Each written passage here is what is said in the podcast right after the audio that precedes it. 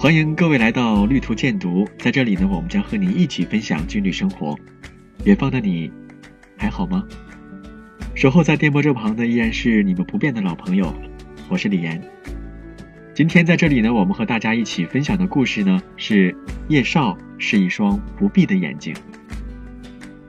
所谓叶少呢，第一遍哨子是洗漱哨，这可不仅仅简单的通知你洗漱，它的意义还在于给你个提醒，放下手头的各项事宜，准备准备。这时对于战士来说，往往是忙碌而惬意的。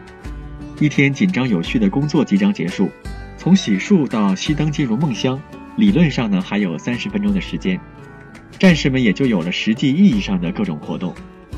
肌肉控呢会做上几组仰卧起坐，音乐迷会听会广播弹弹吉他，想家的孩子则会拿起电话同远方的父母或者是恋人聊上几句，而更多的人呢则会围坐在一起，漫无目的的谈论起一件件身边的事和一个个身边的人，口若悬河这一天工作生活的琐碎、乐趣以及得失。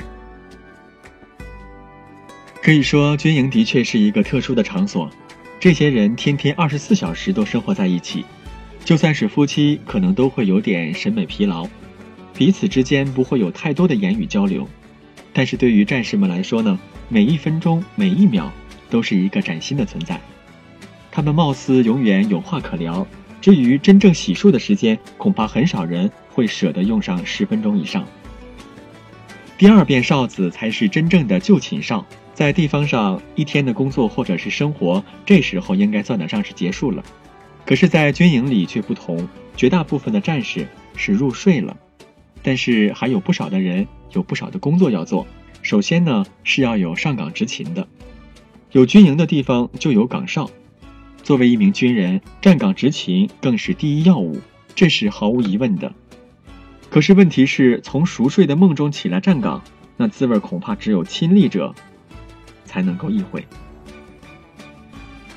其实战士自有战士的幽默，军营生活的最大乐趣就在于每一件事情，不管它是苦还是甜，都能够被乐观的战士演绎出快乐。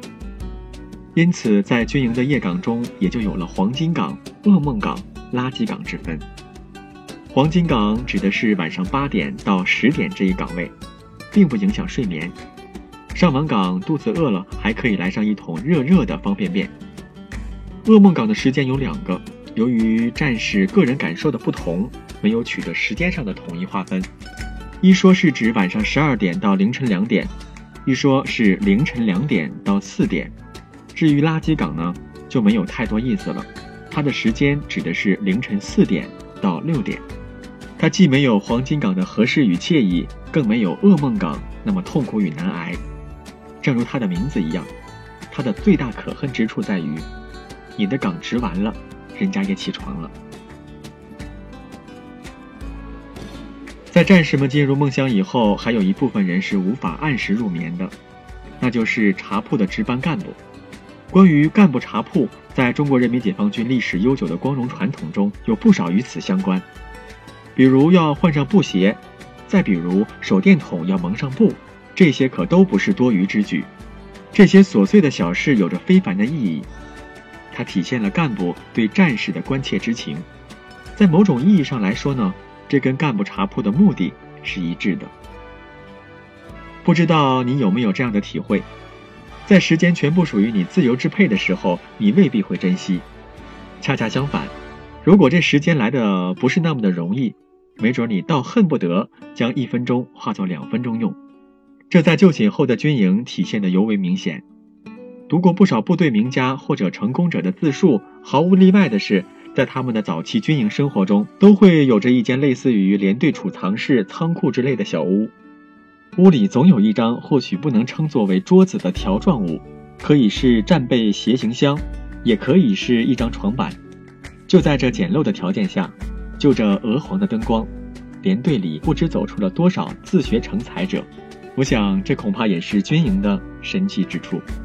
好了，今天的绿图时间呢，就到这里了。感谢您的收听，我们明天再见。